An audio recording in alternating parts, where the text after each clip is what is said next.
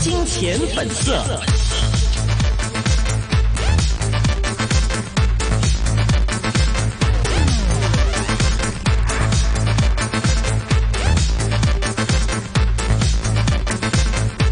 欢迎大家回到二零一九年十二月十七号的一线金融网的时间，回到我们最后半个小时一线金融网。那我们接下来时间会连通到的是第一上海首席策略师叶尚志叶先生的出现。那么欢迎各位听众朋友们为叶先生留下你们的问题。你好，叶先生。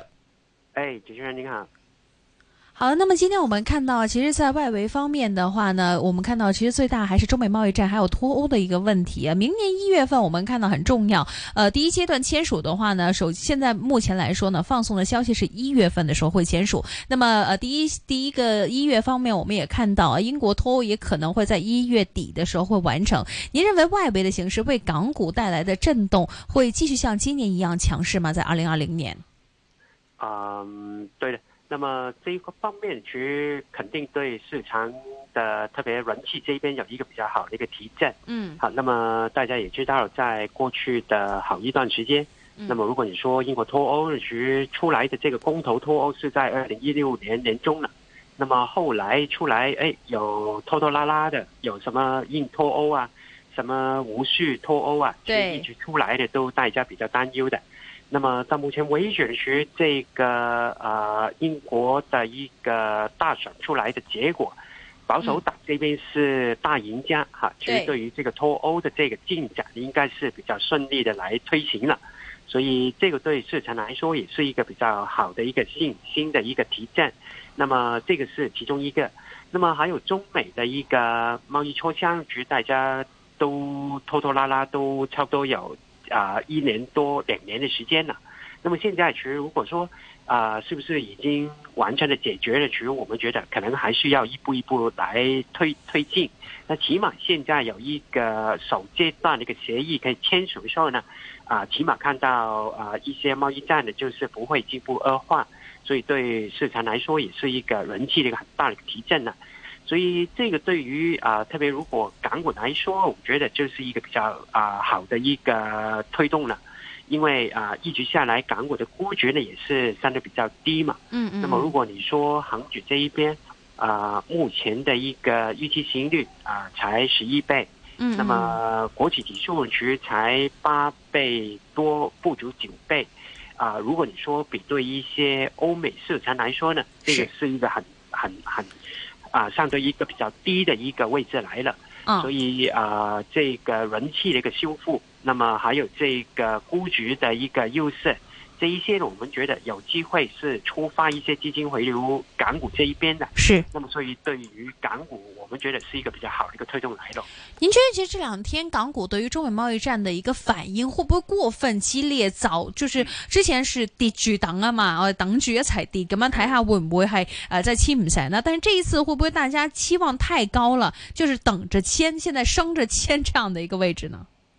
嗯，其实我想这个也不难理解。好，因为啊，其实也刚才提到其实你在过去好一段时间呢，啊，受到这个中美的一个啊贸易谈判的一个影响，那么市场的气氛确实到了一个比较低迷的这一的状态呀。对。那如果你说这样的状态要流转过来呢，确实也不容易，因为在过去的三个月呢，啊，其实也不但是中美的一个贸易谈判呢。包括你看，在香港内部的一些社会运动啊，那么其实你会看到对香港市场的一个人气的一个打击啊，确实是很大的。对，没错。所以过去的三个月啊，大家也可以看到港股是来来回回的、反反复复的，也是浮浮沉沉的这样一个状态。那么要打破这样的一个谨慎。观望的气氛呢，确实也是不容易的。那么，但是如果你说在过去的一周，确实有一连串的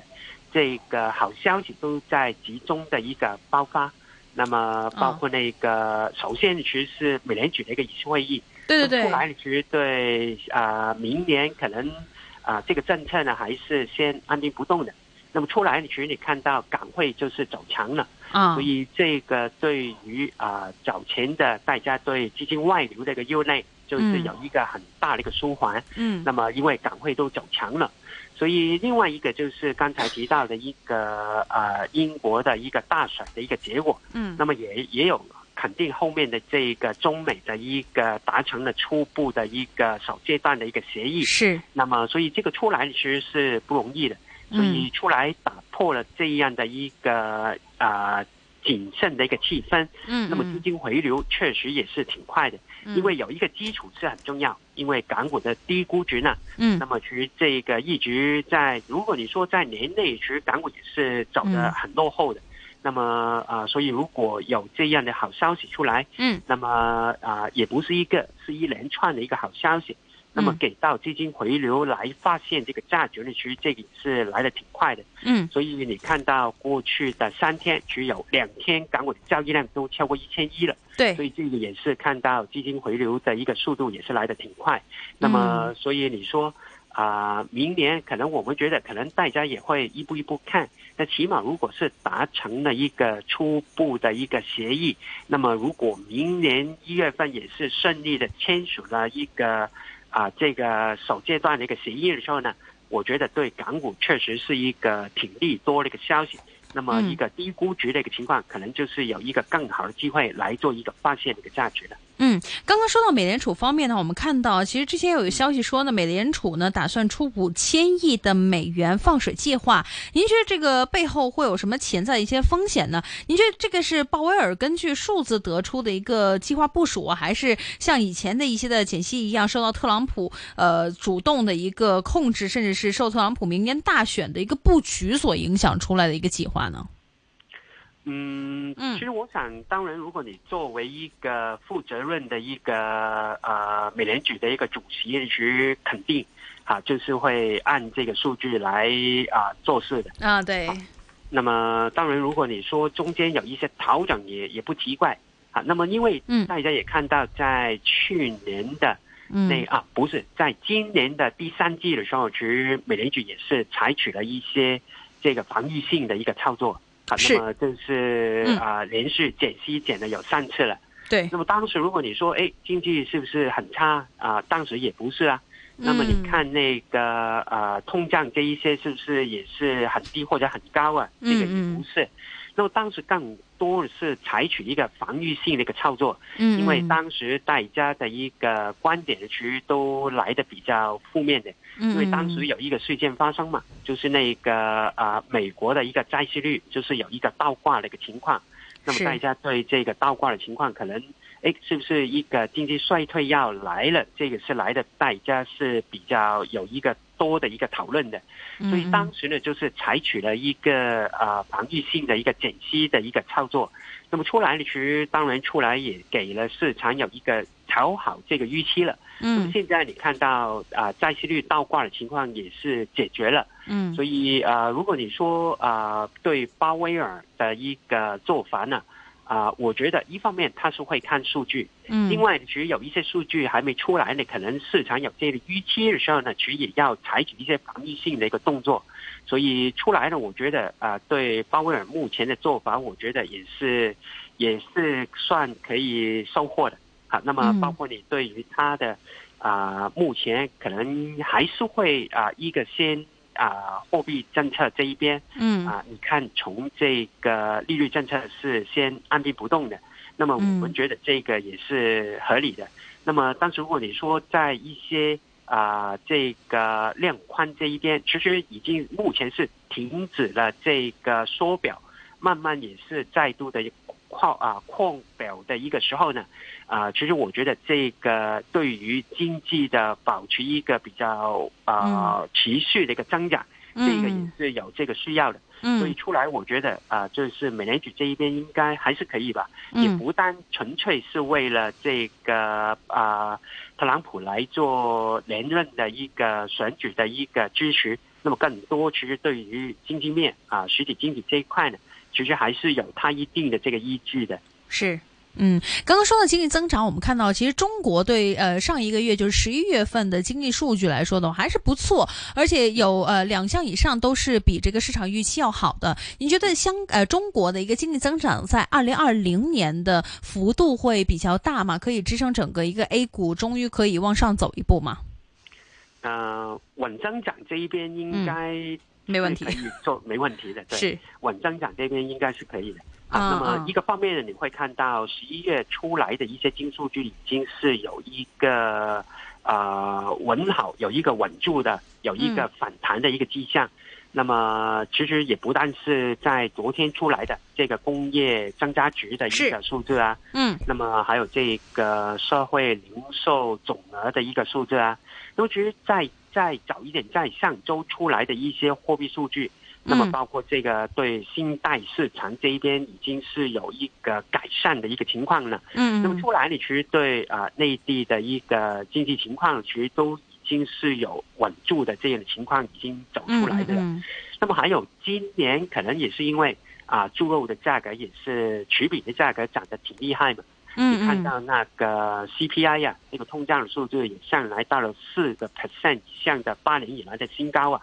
所以这个可能也是需要了内地在采取一些宽松政策，这一边有一定的这个影响。那么当时这个呢，我们觉得啊，CPI 包括最近的一个猪肉价格都已经是控制了，已经没涨的那么厉害了。嗯。所以如果通胀这个数据也是受到控制的话呢，其实包括目前的一个金数据有一个回稳。那么明年如果这个通胀都已经受控的时候呢，可以加大一个啊调控。宽松的一个空间的时候呢，那么明年就是稳增长，我们觉得是有一个比较大的一个把握的，所以这个可能也是为什么最近 A 股也是动起来的一个原因。大家对于明年这个稳增长或者经济有一个复苏，那么包括对于中美的可以签署了首阶段的一个贸易协议的时候呢，对于经济总体大家的信心，确实是有助逐步的一个恢复的。嗯嗯，是没错。呃，另外来说，看一下港股方面的一个投资情况。我们看到今天其实，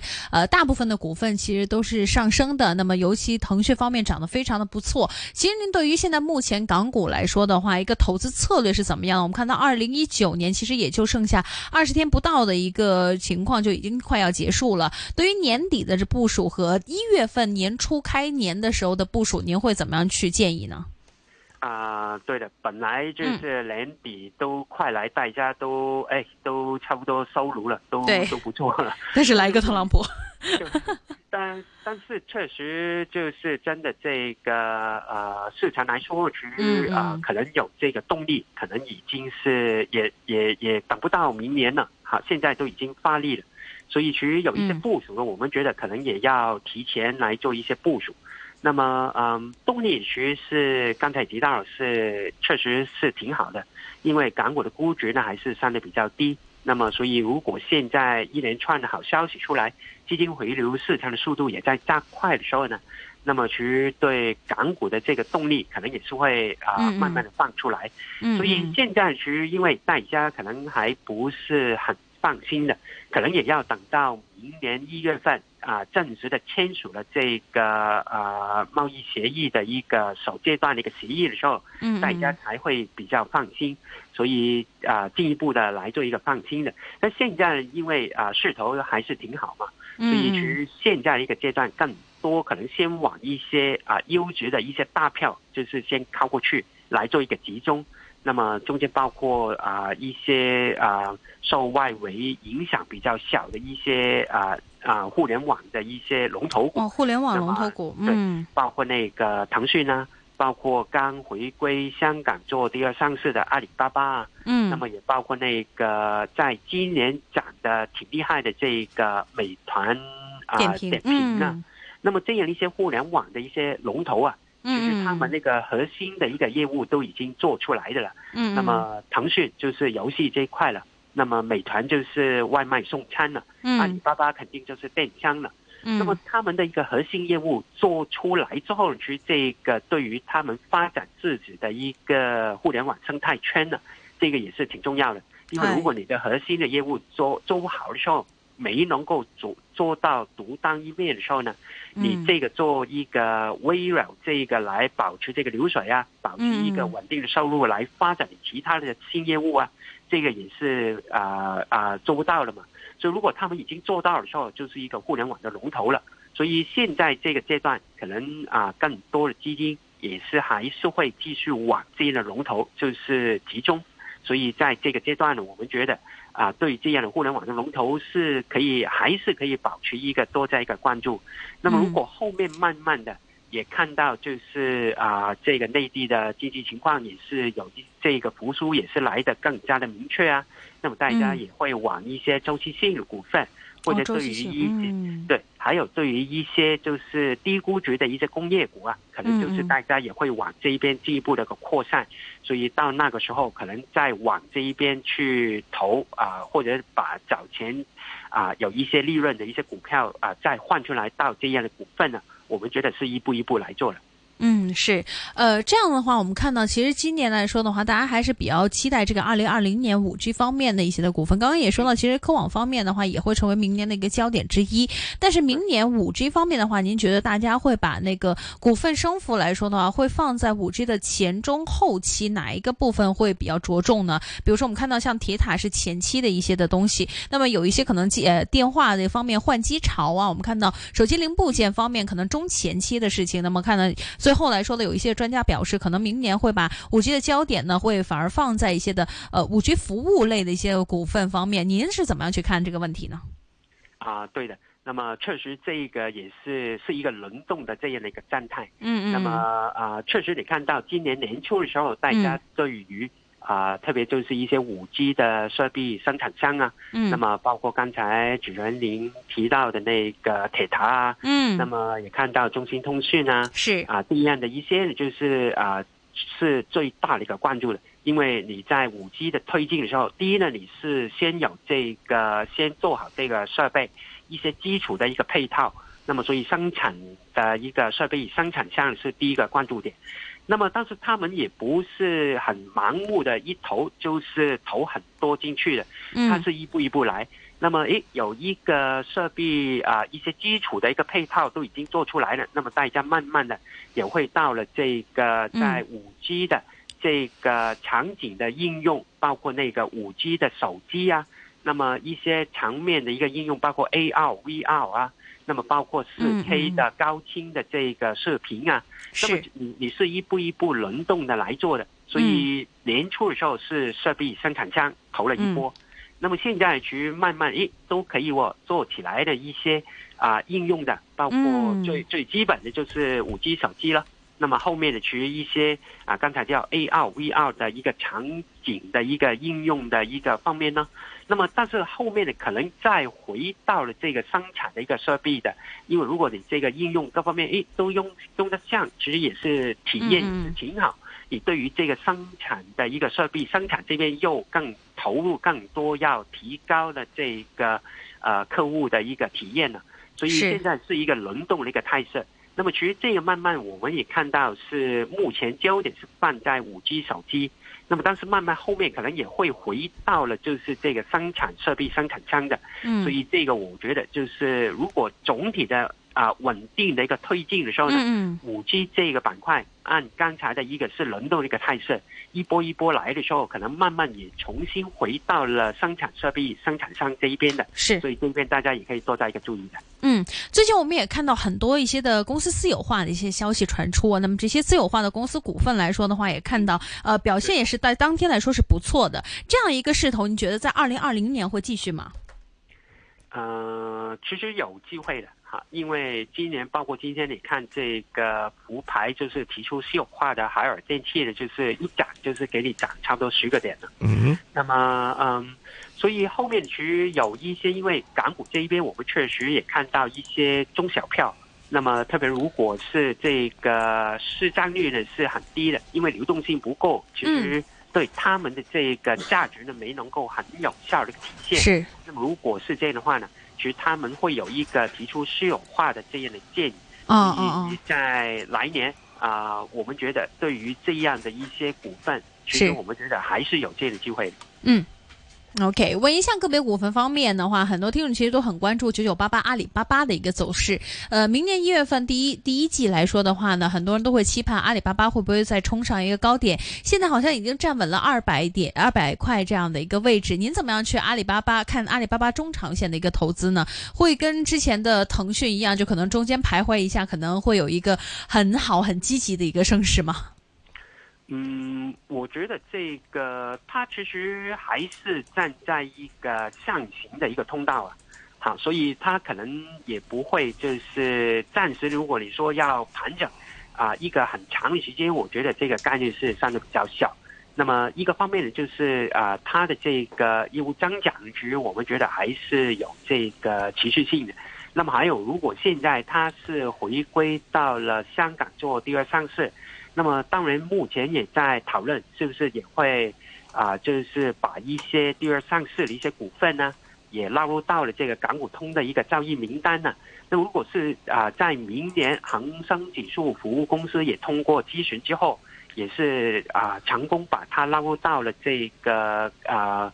呃港股通的一个交易名单的时候呢，我们觉得在南向基金还是对这个阿里巴巴呢。啊，其实也是电商啊，互联网的一个龙头的时候呢，是有一个重大的一个关注，所以啊，包括业绩这一边，其实我们觉得还是一个持续性的增长，啊，有这个百分之二十以上的一个增长区，这个未来我们觉得还是比较确定。的。那么还有基金流这一边，如果你在明年能够配合的时候呢，它的股价应该还是站在一个上行的一个通道里面。所以啊，我想可能也不会，就算有一些盘整，也不会盘的太久。那么两百块应该已经是建立了一个比较好的支持。那么后面其实目前的一个目标呢，我们其实也是定在啊这个两百四十、两百五十作为一个目标来看待。所以对这个票，我们还是一个比较正面的一个看法。啊，其实基金还是往一个大票来集中的时候呢，对于啊阿里巴巴，我觉得大家还可以密切的关注的。嗯，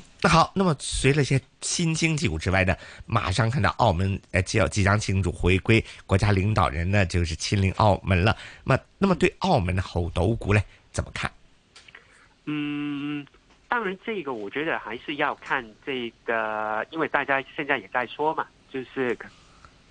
可能在回归的回归率啊，这个二十年了。那么有一些送大礼的，对，就是有一些送礼的，嗯，特别是一些政策出来啊，帮助澳门未来的一个发展。那么，其实这个更多的可能还要看这个是不是有政策出来，那么还有这个政策对澳门是有怎么样的一个推动。那么目前的确实你看到都已经是有一些头部炒上去的一个情况，是，所以下来呢，我觉得更多要看真的这个政策出来的时候。这个啊，对澳门的未来的一个发展是怎么样带来一个帮助？嗯，所以啊，暂时呢，其实到了现水平可以先等一等嘛。嗯，那么毕竟都已经透步调高了，那么最后要看出来这个政策是怎么样来给了澳门未来的一个影响。这个反过来是最重要的。刚刚叶先生提到送礼，我突然想到，就是呃，我们看到之前其实 A 股的白酒股方面走得非常的好，呃，但是我们看到每逢一些的佳节或者说呃中国人重视的节日的时候呢，白酒股会再创一个新高。您觉得现在白酒股的一个状态是怎么样的？明年一月份农历新年是大家又是一个值得现在呃提早投资的一个时候吗？嗯，我觉得这个也有这样的机会，因为其实毕竟你看 A 股的现在都其实是走高嘛，其实 A 股也是走的挺强的。嗯，那么如果是这样的话呢，对于一些白马股或者是前期的一些领奖领奖的一些股份呢，我们觉得应该还是会啊，还是有这个发力的一个机会。那么特别如果有一些消息、有一些题材呀。包括在啊春节啊这个假期也快来的时候呢，对于一些消费品的一个推动的实也是有一定这个帮助的。对于白酒股这一块呢，啊，我们觉得如果现在是也可以啊来做一些部署，来做一个参与。是，刚刚说到消费的话，会想到香港本土的一些的股份，比如说香港消费股方面的话，您觉得二零二零年第一季呃会有可能这个香港消费股方面可以喘口气，有一个复苏的迹象吗？还是还是等明年下半年可能社会问题和其他问题比较呃稳稳它的时候，才会有一个比较好的一个走势呢？嗯，说的是香港本地，香港本地的一些的消费股、零售业股份。对这个，我觉得可能还需要再观察喽，哈，因嗯，对，因为这个毕竟你看一些影响呢，其实我们看到还没完全的一个表露出来。那么，所以现在更多是港股这边的一个动力来自于一些中资股，好，那么但是如果你说一些本地股，那么包括一些本地的一些零售股啊，那么这样一些呢。啊，我们觉得这个总体的影响，我们看到还没完全的表露出来，可能也不排除在明年的第一季的时候可能。啊，有一些哎，如果数据啊，这个营运的情况表现不好的，可能还是有一波杀跌的。那么到时候再来啊，捡便宜，我觉得更好啊。是捡便宜的一个时候，大家要关注股市的最新动向了。今天非常谢谢我们的呃叶尚志先生跟我们来进行那么详细的分析。那么刚刚提到股份，叶先生有持有吗？啊，都没持有。OK，Thank you，我们下次再见，拜拜。